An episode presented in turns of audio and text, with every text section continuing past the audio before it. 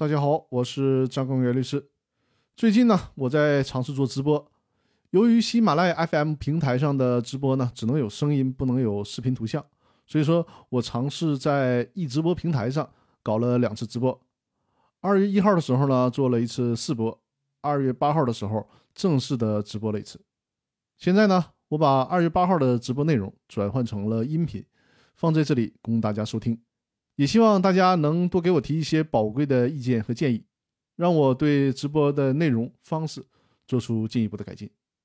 如果大家想收看这次直播的视频回放的话，可以在手机上下载易直播软件，一就是数字一二三的一，直就是直接的直，播放的播，易直播软件，在易直播里呢搜索“股权律师张根源”，或者是我的易直播的 ID 八五六九。五九九六就可以找到我，关注我之后呢，就可以收看直播的回放视频了。那好，现在就请大家收听我在二月八号的直播的音频内容。好了，大家好，我们今天的直播开始了。呃，应该先来一段音乐，等着大家人齐一些，是吧？等一等大家啊。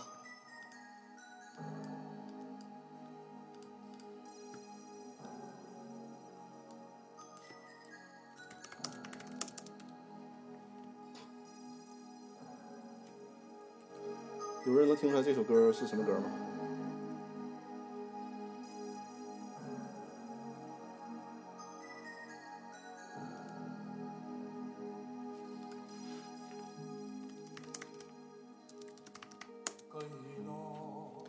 我们还有两分钟到八点正式开始啊，先听一会儿音乐，然后等一等大家。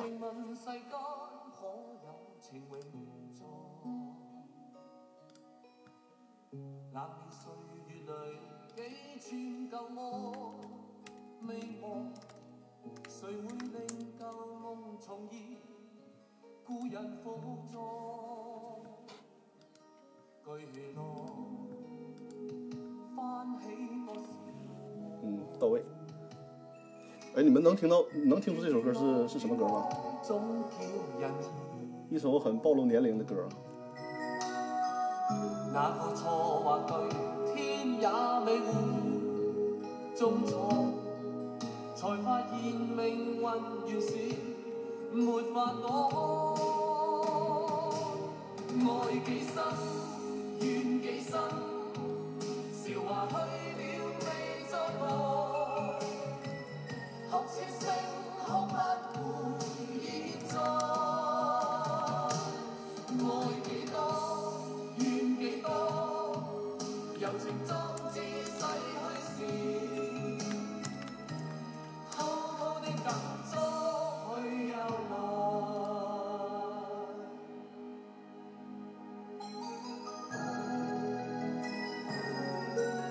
个角度稍微瘦一点，是我坦率的讲，这个挑选了很多遍的角度。好了，我们直播就正式开始了。这个开场音乐实际上是这个大时代的主题歌。我觉得，嗯，有人说速度卡吗？但我这边看还可以啊。大家现在看速度怎么样？会不会有问题？呃，现在反映一下那个网速怎么样？可不可以？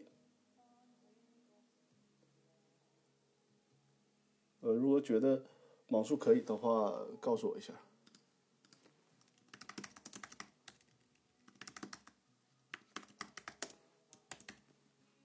不卡哈，好，OK OK。那个姚律师啊，你注意一下，可能是你家的网速不行吧？好了，我们就正式开始了啊！我这选大时代。这首主题歌其实跟我们今天讲的内容可能也有点贴切吧。我特别喜欢《大时代》里边的那句特别有名的话，叫“呃，唯一取胜法乃及早离去”。呃，今天我们呃网速非常好，好的。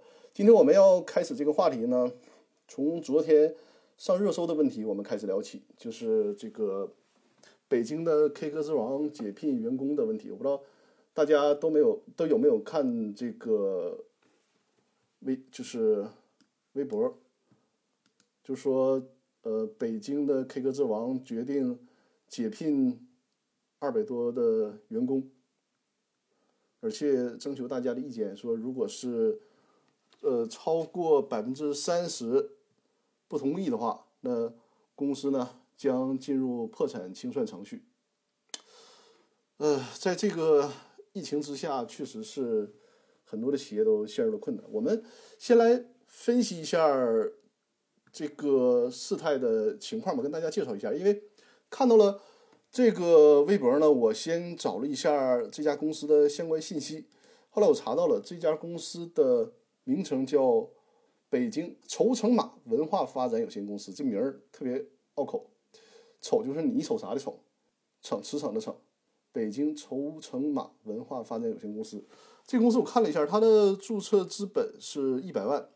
它这里提到了说，呃，如果是这个没有办法的话呢，那就宣告破产，可能要进入破产程序。然后说呢，呃，股东可能只承担注册资本一百万的账债务，那正好和他的这个注册资本，我查到的注册资本是相吻合的。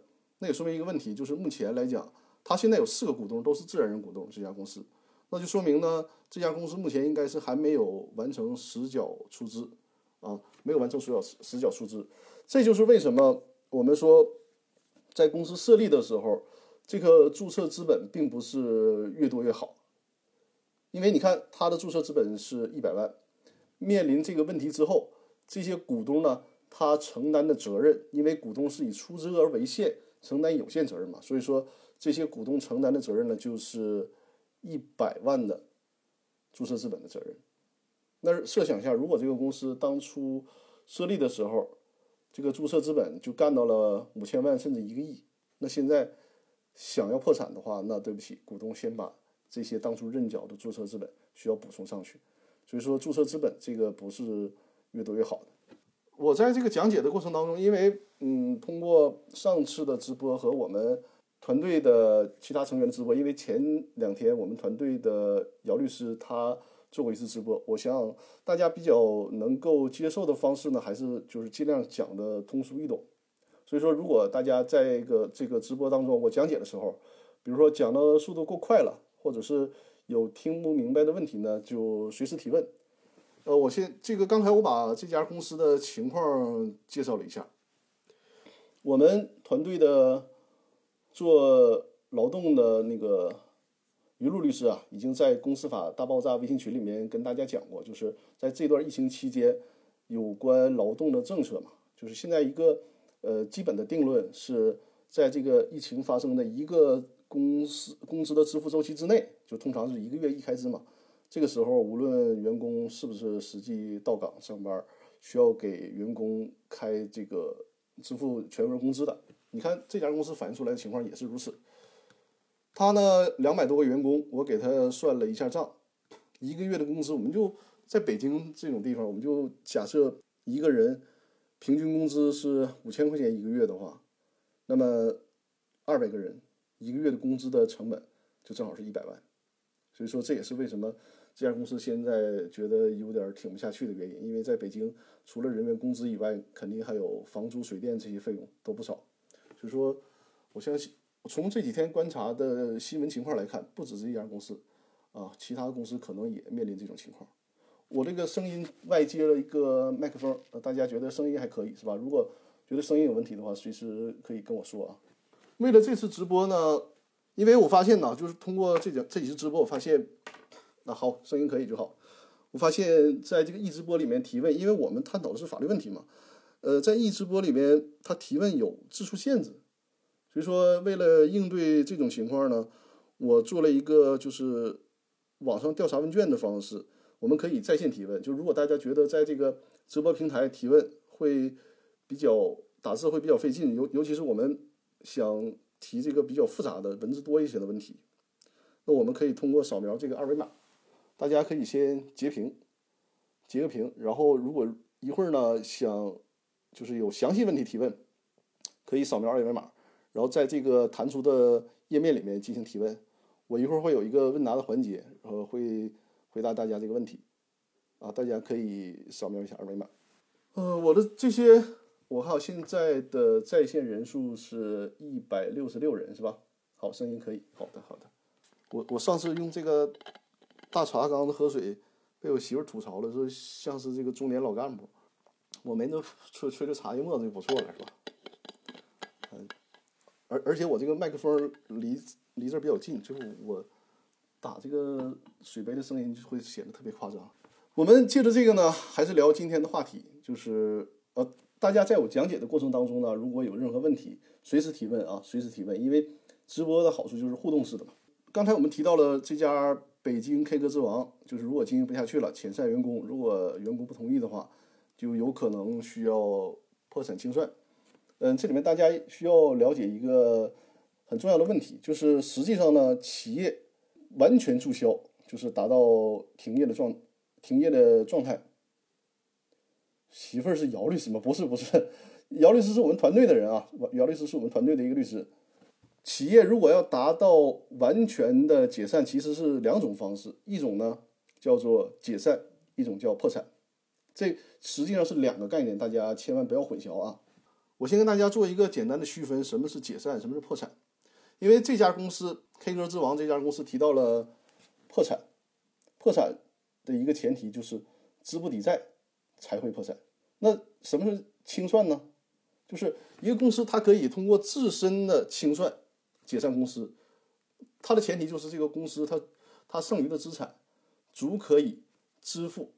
他所欠的债务，比如说这家公司的资产有一百万，对外呢有九十万的欠款，那就是从这个一百万当中拿出去九十万用于偿还债务，还剩十万，剩下的股东按照当初的出资比例进行分配，这就是一种比较平和的公司解散的模式。而破产呢，就是这家公司有一百万的资产，结果呢对外欠了一千万的债务，那这个情况就是要资不抵债了，那这个时候。就需要破产，这大家一定要做这样的区分。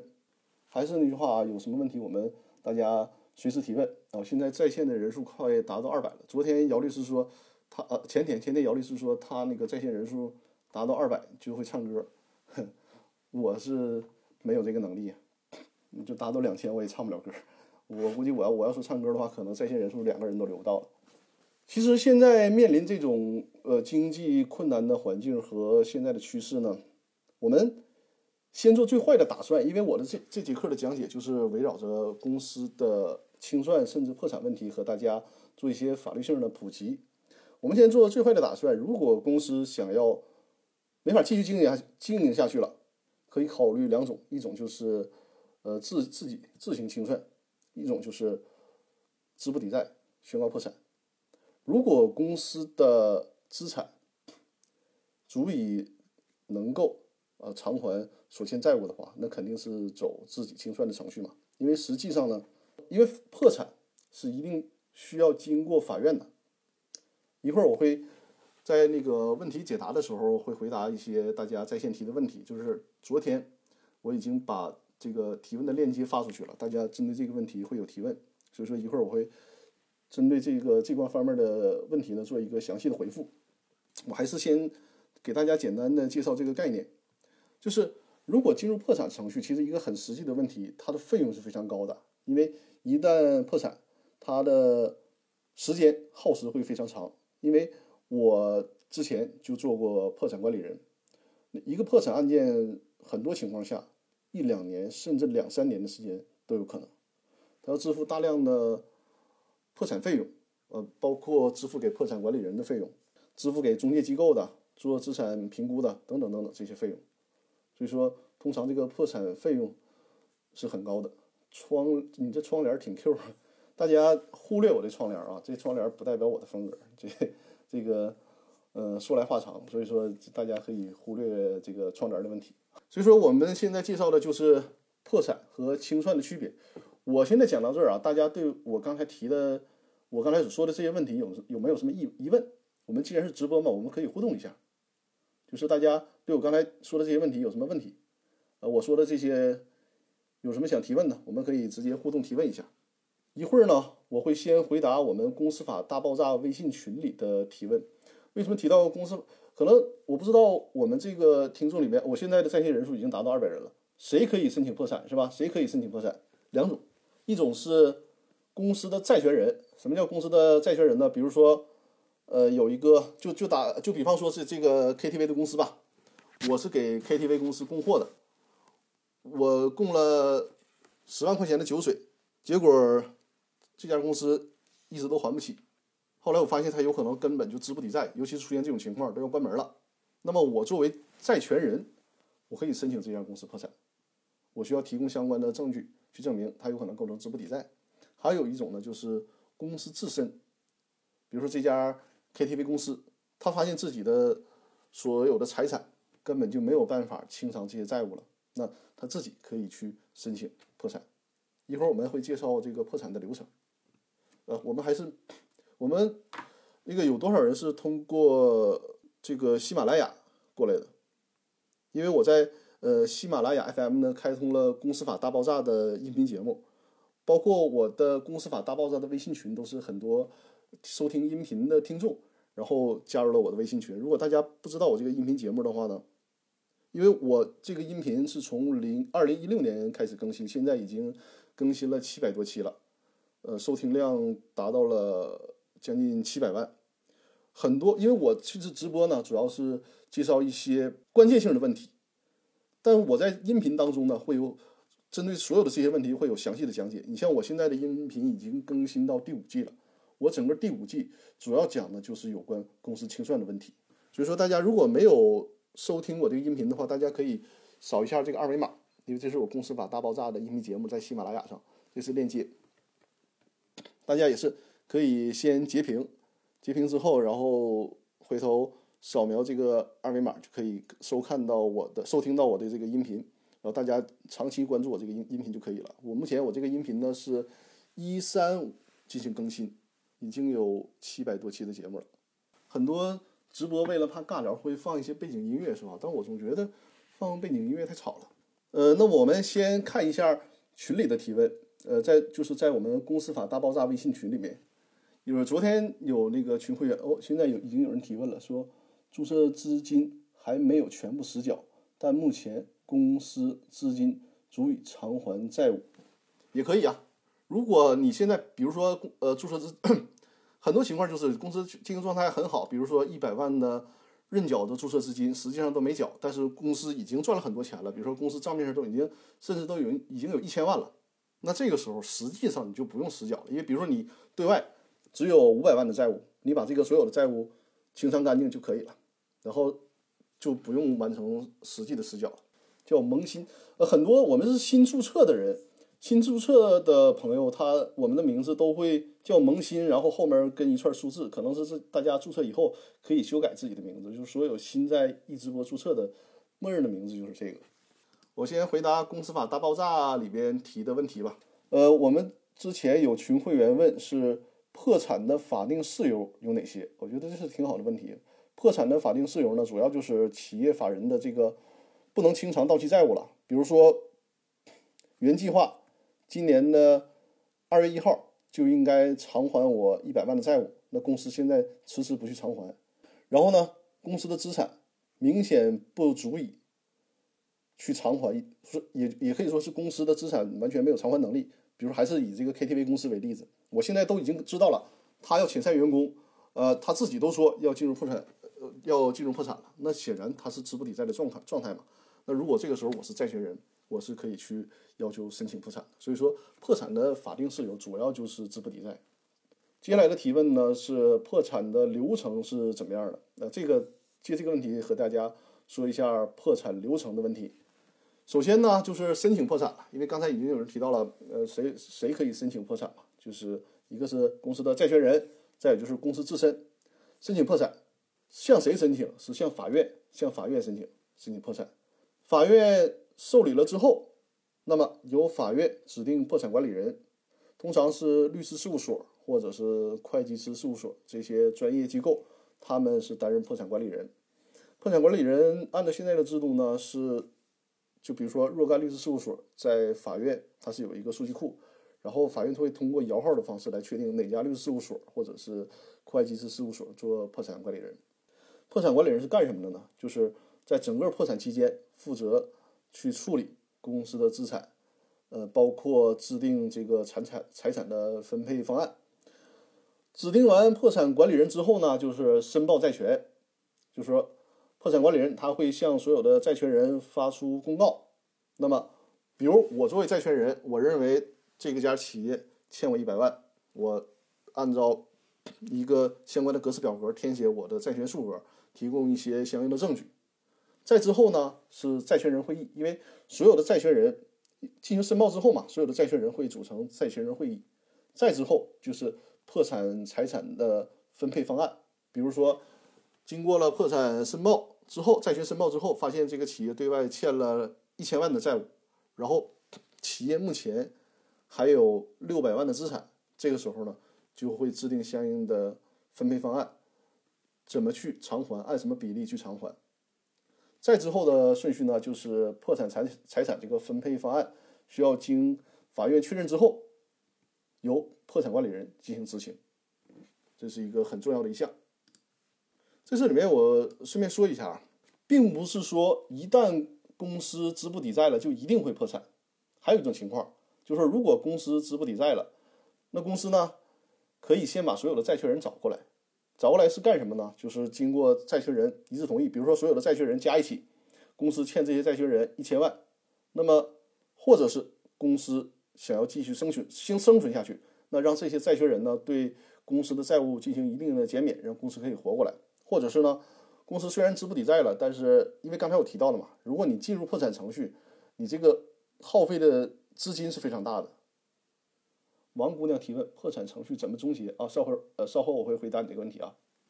你这个耗费的资金会非常大的，时间会非常长。所以说，如果这些破产这些债权人同意，比如说你欠人家债权人一共一千万的债务，那你只剩下六百万的资产了，你可以把这些六百万的资产都还给债权人，相当于说债权人自己也损失了一部分嘛。这样的话，跟大债权人达成和解，这种情况下也可以不经过破产，直接公司。注销掉，这也是可以的。通常这也是一个相对比较明智的做法。王姑娘提问：破产程序怎么终结？就是整个的分配完成了。因为通常啊，呃，根据我们实践操作的经验，就是所谓的分配完成，因为它是资不抵债嘛，很多，因为它有还有一个优先顺序，一会儿我会说到。到了普通债权人这儿，可能是一分钱都没有了。如果是最终确定了企业确实没有可供分配的财产了。那么这个时候就得是申请人民法院去终结破产程序了。这个破产程序一旦终结，那这个公司就不复存在了，就是破产人就需要到这个登记机关办理注销了。这种情况实际上吃亏的就是债权人了，相当于说公司一旦破产，那么这些债权人的钱确实真的就拿不回来了。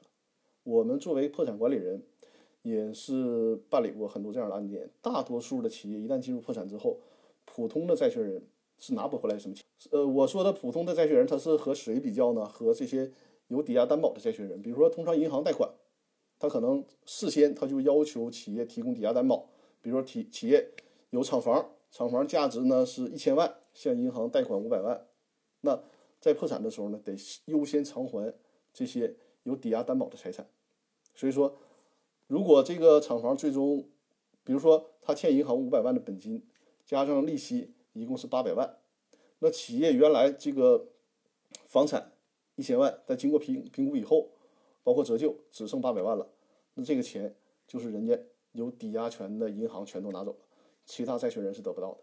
在线提问就是刚才我给大家扫二维码的那个在线提问，我们就先呃还是啊，我们现场我们是优先我们直播现场的这个观众，大家有什么问题可以现在就提出来。我优先回答我们在在线的提问，大家随时在这个屏幕上向我提问啊。还有就是刚才我给大家提供的二维码，也可以在那个表格当中进行提问。有人有人刷这个问题写的是没有问题。好，我看也也有新的问题，三个股东，三个股东股权平均数都是三十三点三，有什么办法能够改变这种结构？谢谢。这是。刚才通过扫描二维码进行的提问，就是我再给大家展示一下这个二维码吧。大家如果觉得这个易直播平台在这里面提问或者字数有限制啊，大家可以扫描这个二 二维码进行在线提问啊，我在后台是会看到的。这是我自己做的一个二维码，大家可以截屏，然后扫描这个二维码进行提问。张律师什么时候上班啊？我想拜访你，当面咨询。上班的时间，我们办公室推荐是再过一周再去单位上班，这期间还是先在家在线办公。哦，冯帆，冯帆提问，冯帆提问是破产产生的费用也从实缴资本里扣除后再返还给债权人吗？它是这样的哈，破产呢，它是有一个清偿顺序的。这个我们需要首先知道，你刚才提到这个破产产生的费用，按照法律理解，破产产生的费用呢，就是指这个首先就是破产管理人的费用。谁是破产？就是比如说，法院指定了一家律师事务所做破产管理人，那么聘请律师事务所在呃破产期间从事破产管理人工作，这个就是一个 破产费用。那么这些费用需要优先支付，在之后。正正好在这个里面也给大家说一下这个破产财产的清偿顺序吧。啊，就是刚才我提到了这些破产费用是优先支付的，然后呢是支付什么呢？然后是支付破产人所欠的职工的工资，还有医疗伤残补助、抚恤金，还有就是基本的养老保险、基本医疗保险，这些是优先需要进行偿还的。再然后是所欠的。税款，还有就是，呃，除了刚才我提到的以外的那些社保费用，最后就是普通债权，最后是普通债权。所以说，如果我们是普通债权人的话，可能轮到我们普通债权人，实际上也剩剩不了多少多少钱了。所以说，冯帆的这个问题就是，破产产生费用是从实缴资本里边扣除吗？实际上，这个说法呢，这种表述不完全正确，因为企业的资产啊，它有。若干情况，比如说这个企业股东在经营的时候呢，所有的注册资本就已经实缴完成了。比如说实缴了一百万，但是在企业的经营管理过程当中，这些钱毕竟需要花出去嘛，有损耗嘛，那可能是他只剩下二十万了。那对不起了，那所有的债权人只能是从这二十万里面来就是进行清偿了。如果是像我们今天聊的那个北京 KTV 那个呢，如果他注册资本没有实缴，这个时候呢叫做。所有的股东需要出资加速到期，比如说今天公司进入破产程序了，那么所有股东他比如说他的认缴出资是一百万，本来在公司章程上写的呢，这个出资期限是二零五零年，但是如果你这个公司现在进入破产了，那对不起，所有的股东现在就需要履行你的出资义务，比如说你的认缴出资是一百万，那你需要把这一百一百万交到公司，然后呢用于清偿我说的。包括破产的费用啊，包括职工工资啊，包括税金呢，包括呃所有债权，就这个意思。呃，我们也可以在公司法大爆炸微信群里面提问啊，我这也都是可以看到的。律政小驴儿等得等疫情过去才能面谈，对，是安全第一嘛。大家还是可以在这里面提问啊。破产管理人费用怎么确定？这个是专门有一个最高院的解释。我们得按照那个来来确定，它不像比如说我收律师费，我是按照诉讼标的的百分之十、百分之几，不像那么简单的。呃，这个是需要有那个按照最高院来确定，而且最终那个费用的认定得是需要法院来确认的。以前听说过有的企业破产没有钱支付破产管理费，股东拿钱作为破产管理费。嗯，对，这种情况也是有的，因为很多企业它达到一种程度是连管理费都没有。如果没有破产，就是。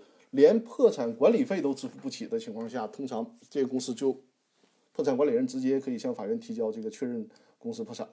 我们还看在线的这个提问啊，刚才扫描二维码的提问，三个股东股权平均数都是三十三点三，有什么办法能够改变这种结构？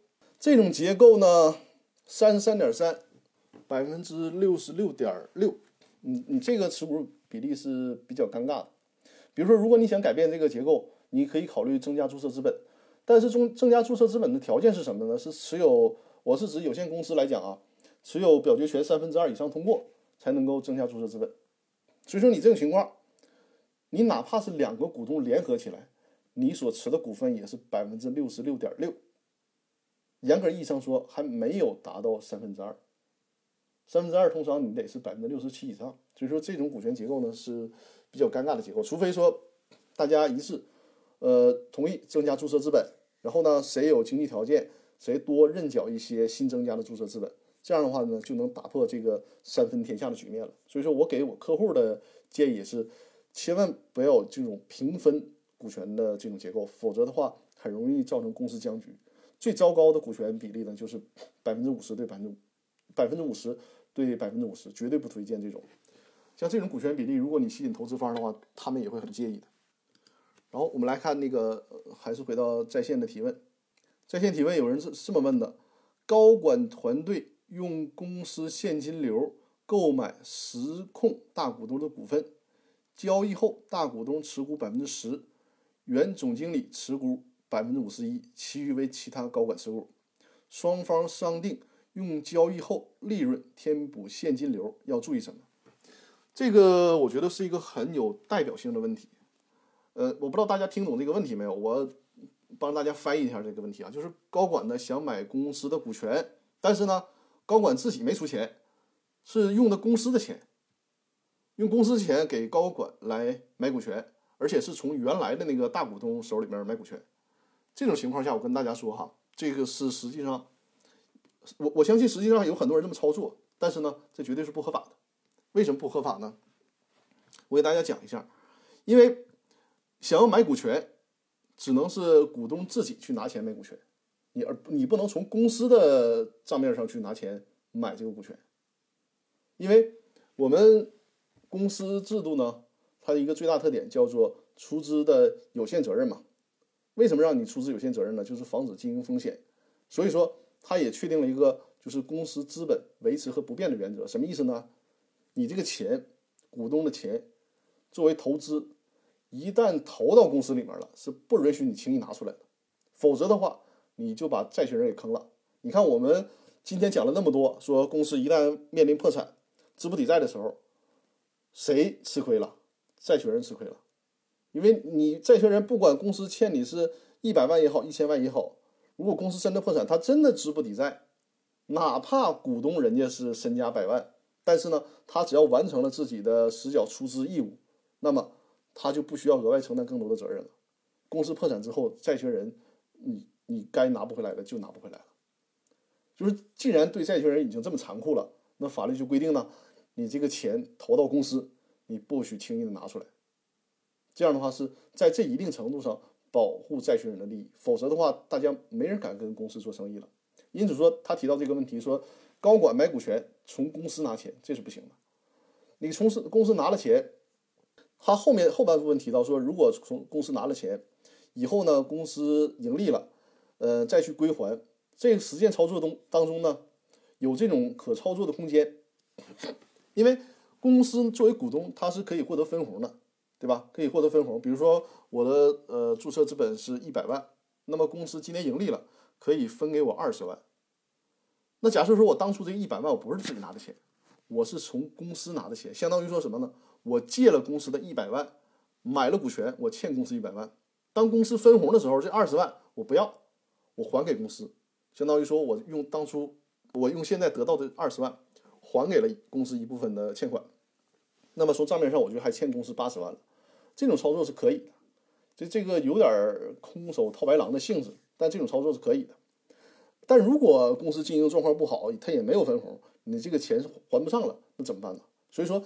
刚才提到这个问题啊，我刚才所读的这个问题，它的风险在于什么呢？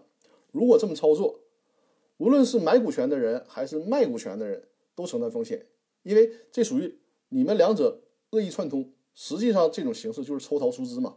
你把公司的钱拿出来，大股东自己把股权卖了套现了，然后新进的这个当初这些高管的股东呢还没支付钱，你就是套现了，而且你们双方对这个事儿是知情的。这种情况下，一旦被人债权人知道了，比如说。你有一天你也出现像这个北京 K 呃 KTV 这这这个公司这种情况，债权人一旦出现了，他就会说：哎，你们当初有抽逃出资的情况，那对不起，你把钱补回来。而且他会要求原来的大股东和这个高管，他们两者买卖双方嘛承担连带责任，所以会有这个问题。我们在直播间的朋友，大家可以继续提问啊。就是如果我们在直播间当中没有新的问题，我就回答那个在线的问题啊，在线的提问。在扫描我二维码进行提问里面呢，有人提的这样的问题，就是国有企业员工持股计划有相关规定，啊，国有企业员工持股计划的相关规定有哪些？我可以理解为什么呢？他可能提问的就是国有企业的股权激励的问题。实际上呢，国有呃企业的股权激励，它还涉及到混改的问题，就是混合所有制改革的问题。因为你相相当于让员工持股，也是引进了一部分的私有股权嘛。所以说，在如果是一个普通公司，它在做股权激励的时候呢，主要遵守的就是公司法和合同法就可以了。但是在国有企业当中就会复杂一些了，甚至于我们需要考虑什么？我们需要考虑这个包括中国共产党党组织工作条例这种，因为在国有企业当中，实际上不完全是股东来控制公司，啊，需要在这方面做出考虑。然后呢，还有一个特殊的法律叫做呃企业国有资产法，因为企业国有资产法它是相对于公司法来讲是一个特殊的法律，就是如果和公司法约定不一致的，是需要遵照企业国有资产法来进行的。还有什么呢？还有就是叫做关于国有控股混合所有制企业员工呃开展员工持股试点的意见。这个意见里面包括了，就是你这个国企或者是混改的企业，你要搞股权激励，你要遵循的一些原则，比如说你得是坚持严控范围，强化监督，然后还有呢，就是参与持股人员人员呢，应该是在就是他的这个岗位有严格的要求，比如说你是在关键岗位啊，或者是。呃，科研人员或者是这个经营人员、业务骨干呐等等，就是他这个人员监督也非常重要。还有呢，就是呃，员工在入股之前需要按照有关规定对这个企业进行财务的审计和资产评估。所以说，在这种国有企业或者是混改的企业，如果想做这种员工持股和股权激励，它需要考虑的问题是非常多的。这是我们对这个问题的解答。呃，说到这儿啊，我需要说一下股权激励的问题。实际上，面对这次的疫情，大家会发现，很多的企业，它的人员成本是造成企业支撑不下去的很大一个原因。包括我们今天所提到的，就是开篇所提到的这家北京的 K 歌之王公司，甚至于还有本来现金流储备非常强的西贝，也会存在这种问题。但是这个问题反映出来什么呢？就是股权激励的重要性。很多之前做了股权激励的企业，包括我的很多客户也是做了股权激励的。做了股权激励的企业，其实面对这个疫情的时候，实际上压力就会小相对小一些。因为什么呀？如果你成为了激，因为股权激励嘛，员工成为了公司的股东，那面对这种情况的时候，员工会考虑不单单是。公司工资的支付的问题，还考虑这个公司存续的问题，就是说面对这种情况，之前体现出做股权激励的重要性，之后我相信股权激励的问题也可能被提到更重要的位置。因为如果是有股权激，比如说现在很多企业确实员工开支开不出来了，那是不是可以考虑把所欠员工的这个工资？比如说，你的一个月的员工的工资压力一百万，那跟员工协商这部分钱不作为工资支付了，而作为什么？让渡出来一部分公司的股权，让员工用这部分钱作为购买股权的支出。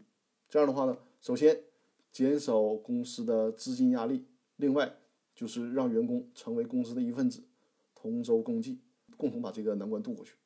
所以说，在这个疫情当中，其实。恰恰凸显了股权激励的重要性。我的公司法大爆炸专门有一季就是讲这个股权激励的问题，大家可以去详细的去收看一下，或者是有关股权激励的问题，你可以私下呃找我进行咨询。这是提到这个股权激励的问题。我们在线，大家还有什么问题可以随时提出来，或者是对我的讲讲解也可以进行一些反馈，比如说是讲的还不够通俗易懂，还是说讲的太快了，还是怎么样，可以给我一些反馈。啊，然后我再接着回答大家的问题。姚律师啊，你这说我今天打粉了？不是不是，但是呢，我我今天没打粉，但是我这个布光上呢，我做了一些小动作，就是我弄了一个灯照一下，然后这样，因为上次我觉得看上去太太油腻了，这次补个灯，补个灯能稍微有点这个小鲜肉的感觉哈。OK，什么什么张律师讲的非常清楚啊，讲的非常清楚就可以。因为律师呃给客户讲解的时候，最大的困难和问题就是需要打破知识诅咒，就是说很多我们的行话，呃，在普通人看来呢，就不是人话，听不懂。我刚学法律的时候，最大的问题就是读那个法律的那些专业书，就觉得小露露还是姚律师美。你小露露你是来砸场子的吗？啊？呃，就读那些专业书，我就觉得是什么玩意儿，怎么不说人话呢？就是，他确实每一个行业有每个自己行业的行话，尤其是你看，比如说在英语世界也是，实际上这个行业它的很多表述是刻意让人听不懂，就是很多法律是沿用欧美这种这种这个法律文化，就是说他那个行业的文化表述的设置，就很多问题就是让大家外行听不懂。但我们给客户做沟通做讲解，就是需要。有一个翻译的过程，把这些复杂难懂的法律概念，说成白话，说成大家能听懂的人话，这是很重要的。所以说，大家如果在，但是我们长期学法律之后啊，长期学法律之后，会有一个很大的问题，就是潜移默化当中，一说就往外冒那个专业用语，就很难控制住自己。有时候我们我们很多时候是自身是发现不了的。所以说，大家如果在我讲解当中，呃，认为。有什么没有听懂的，就是及时提出来，没有问题啊。因为直播嘛，就是为了让大家全都能听得懂，这是很重要的。好，呃，大家现在现场有什么问题，我们可以进行提问啊。然后我冯帆提问：疫情期间临时工需要给全工资吗？临时工的概念是什么概念呢？实际上，从法律意义上讲，因为。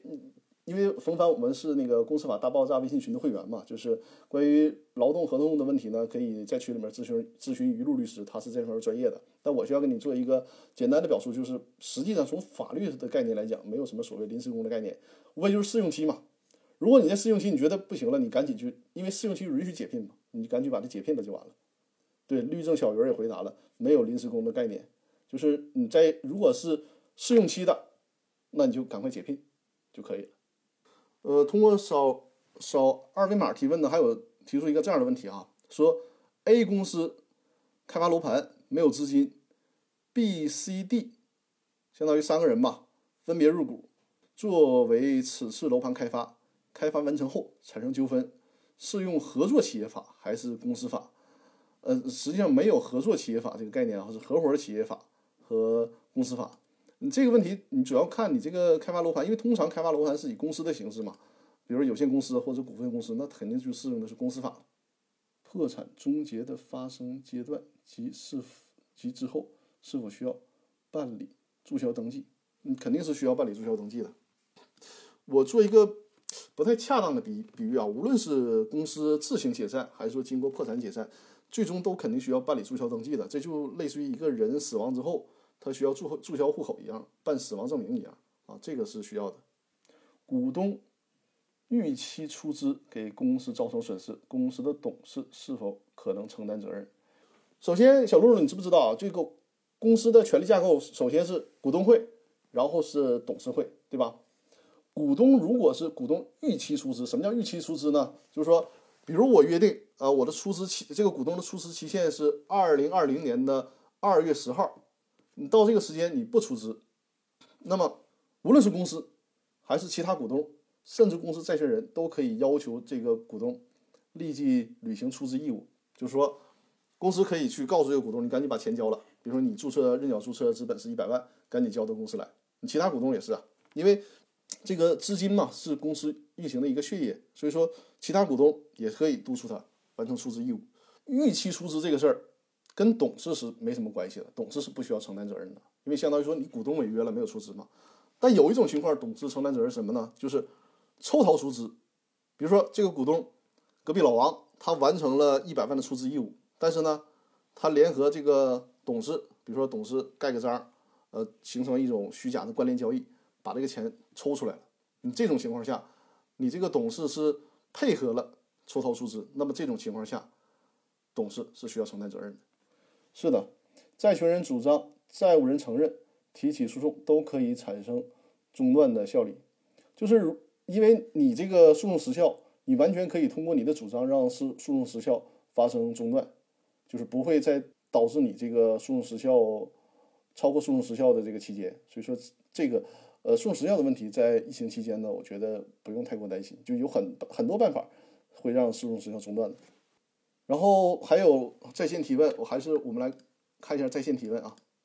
破产程序是什么？刚才我们已经解答过了。呃，一直播的好处就是我们可以看这个回放。就如果比如说有现在刚刚进来的观众，在整个的直播结束之后，他是可以随时查看回放的。所以说，如果前面没有听到，呃，直播结束之后，我们可以重新看一遍我们的直播内容。破产程序是刚才我们已经把破产程序讲过了。然后呢，他接下来提问是如何对股东进行最大利益保护？它是指在破产程序当中如何对股东进行最大利益化的保护。其实这个问题的立场错了，因为公司进入破产之后，包括整个的企业破产法，它保护是谁的利益呢？它不再保护的是股东，它不再保护股东的利益，它更加注重的是保护公司债权人的利益。因为你股东的所谓的利益就是，你股东只要完成了实缴出资。比如说，你的股东的实缴出资义务是一百万，你完成了，哪怕公司对外欠一个亿，跟你这个股东也没什么关系了，你就不用担心了。就是这里面不存在股东利益去保护的问题，而是需要考虑怎么保护债权人的利益。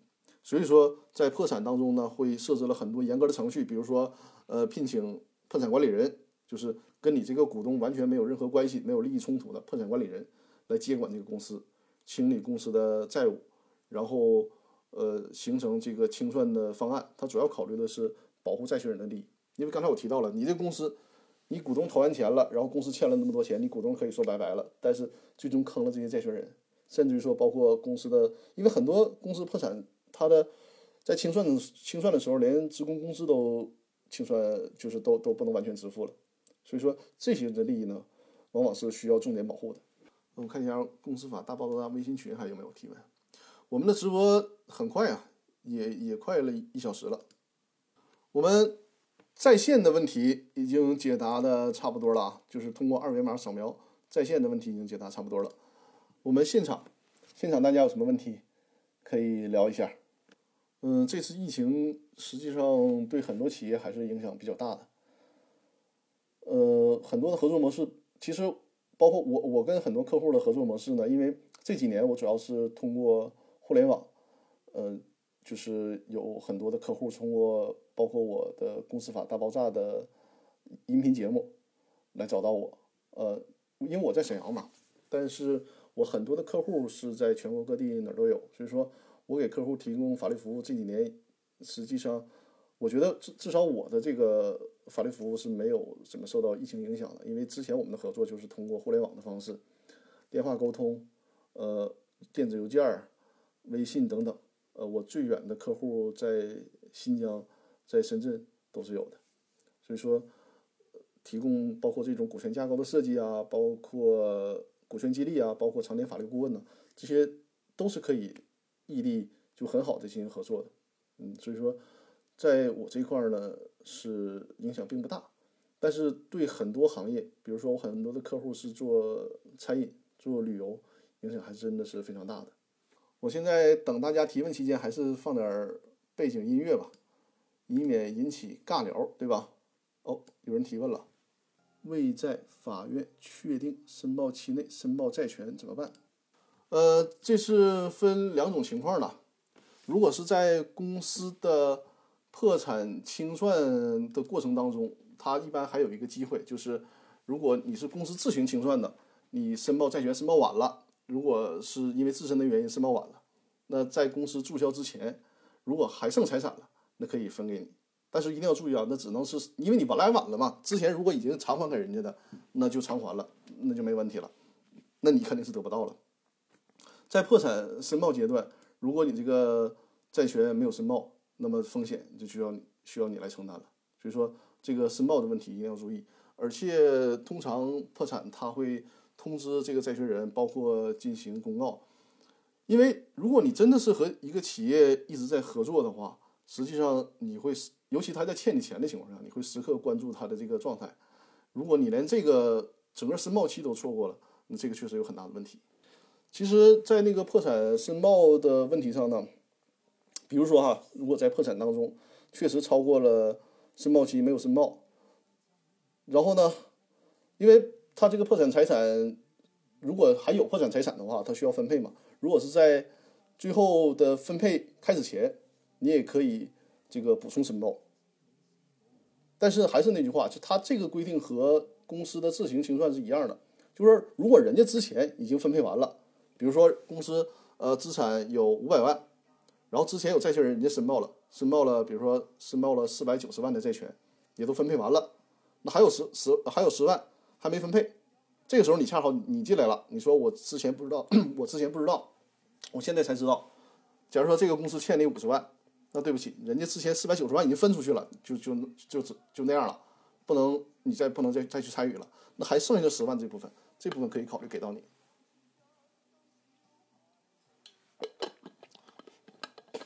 张律师不仅专业，还很帅呢，我一定拜访你，聊聊我们单位股权的问题。我的天哪，你这个评价未必客观吧？好，好，好，等疫情结束之后，我们好好见面聊一下。呃，OKZEI 七七是吧？他你的问题是公司清算要在报纸上公告，请问哪些报纸？互联网时代还报纸吗？是的，还是要需要报纸，因为从这个法院的角度还是接受报纸的形式。但是呢，因为公告这个事儿啊，只是一种形式，最最主要的还是说通知，因为它需要。点对点的去通知到债权人，这个通知那他的方式就会很多了，包括什么电话呀、短信啊、什么呃微信的、邮件儿的都是可以的。呃，我们直播一个小时的时间了哦，还有人提问，废物女孩名字起的挺特别。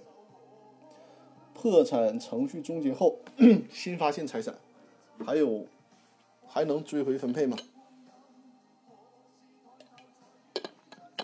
他这样，如果是因为破产人管理人的原因呢，这个还是有机会的。但通常情况下，破产终结之后，这个公司通常是不可能再有其他财产了。啊，如果是因为比如说破产管理人他的工作失误啊，或者是隐匿啊，这个情况下，那么你还是有权利去追责的。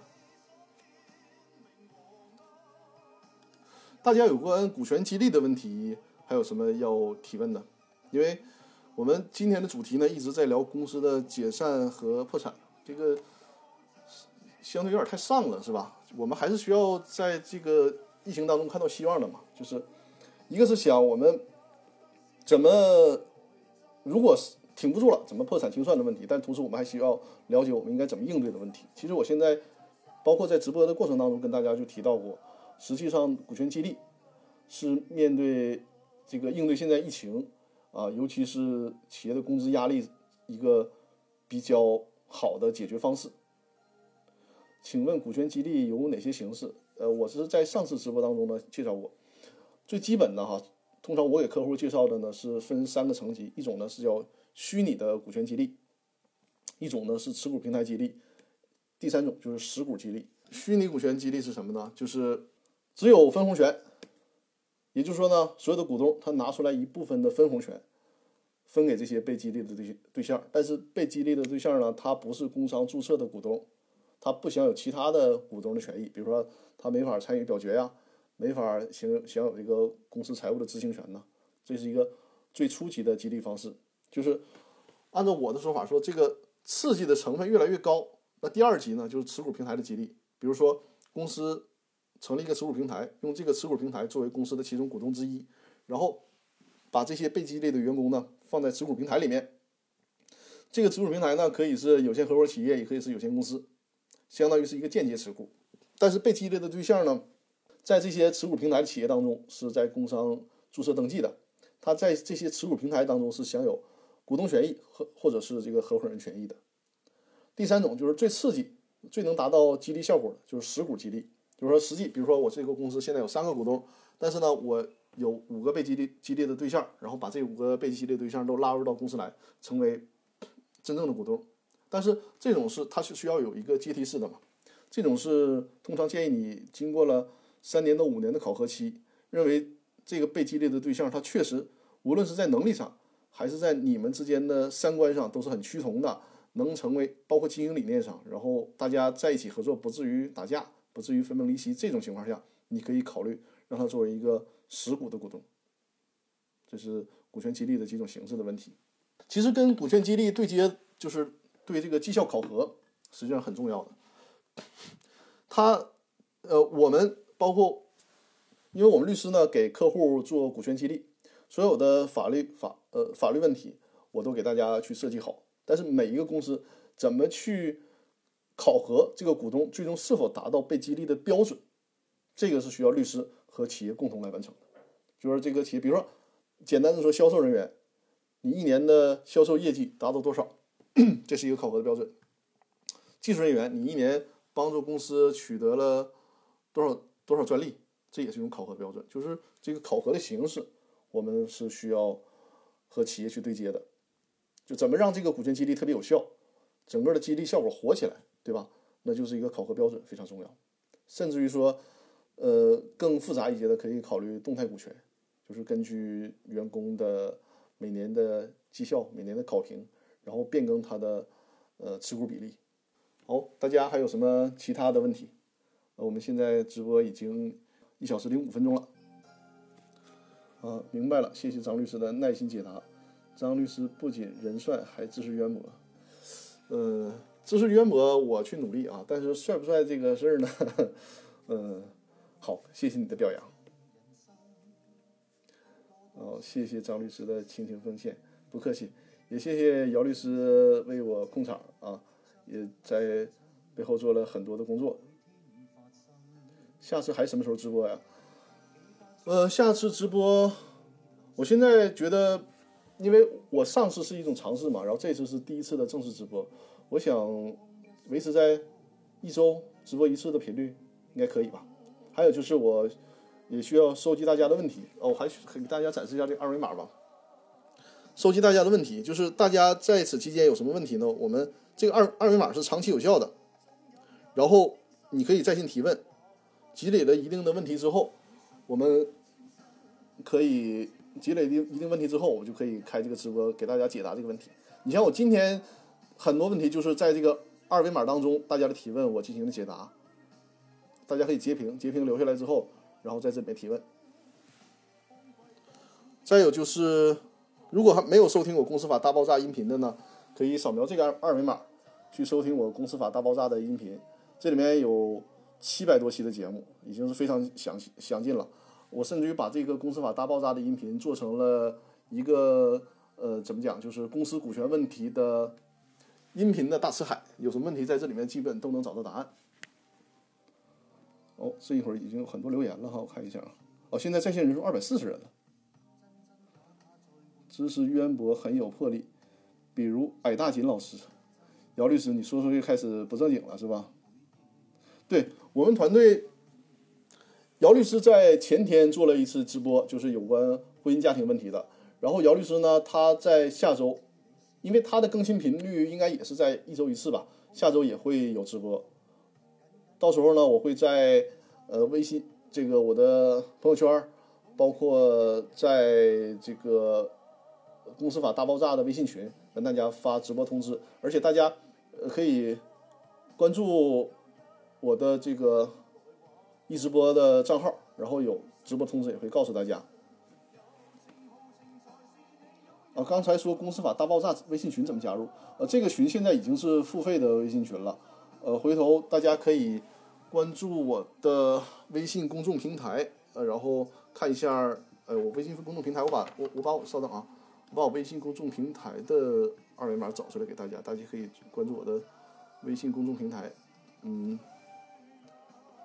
大家搜索“公司法大爆炸”就能找到我的微信公众平台，那里面有入群的公告。因为现在是付费入群，而且我现在的群会员已经达到了四百九十一人了。现在微信群的好友上限是五百人嘛，所以说我的这个微信群是逐渐涨价的。原来进入微信群才几十块钱，现在到了已经两千多块钱的入群费用了啊！因为随着人数的增加，它剩下的资源就会非常少，但是这个群的质量是非常非常高的，而且我可以不自谦的说，在全国的微信社群里面，这个微信群的质量，我敢说也是排在前列的。所以说，大家可以关注我的微信的公众号，就是大家搜索那个微信公众平台里面搜索“公司法大爆炸”就可以，然后上面就有那个入群的公告。大家关注我的这个微信公众平台就可以，呃，上面还有很多分享的文章，还有本很多课程的资料，大家可以关注这个微信公众平台，而且通过这个微信公众平台也可以联系到我。然后下次直播的内容呢？我还是想先这样，先收集大家的问题，就是有针对性的解答大家的问题。嗯，公司法大爆炸个群，对群的问题我就跟大家已经说过了。而且我们来看直播的很多是群的会员，而且我们这个公司法大爆炸微信群是随时展开讨论的，就是大家有什么问题直接在群里面进行解答。群里面包括我们团队的五位律师，还有各行各业的专家，大家很在一起讨论很多实务性的问题。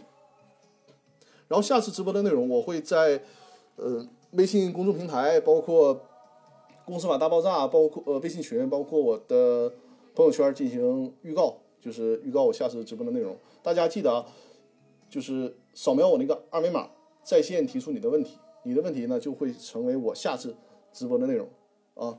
那我们这次直直播呢，基本上就到这里了。我们还是以这个大时代的这首歌来。作为结尾的音乐吧，大家还有什么其他的问题吗？啊，一小时十二分钟了，姚律师啊，我的在线人数已经超过二百多人了，要不然这个算作你的功劳，下次你直接在直播里面可以就可以唱歌了，对吧？好，大家最后还有什么其他问题吗？没有的话，我们这次的直播就要结束了。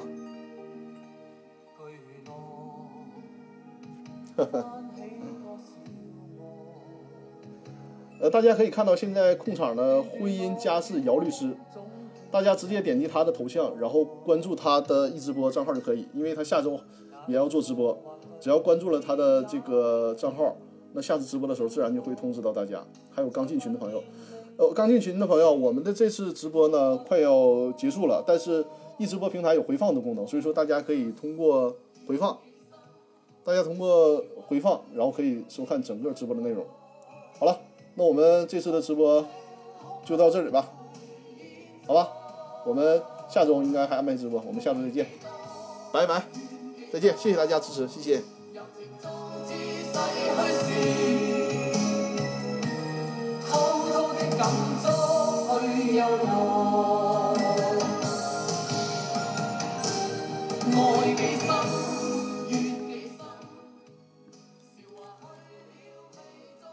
谢谢大家的收听。正如开始时所说的，欢迎大家对我的直播呢提出意见和建议，也欢迎大家到易直播平台通过我的 ID 八五六九五九九六找到我收看视频的回放。另外呢，我也正在考虑在喜马拉雅 FM 上呢进行直播，只不过现在的喜马拉雅 FM 只能是音频直播，不能视频。所以说，如果大家想看视频的话，还是需要在易直播上关注我并进行收看。那好了，谢谢大家的收听，我们下次直播再见。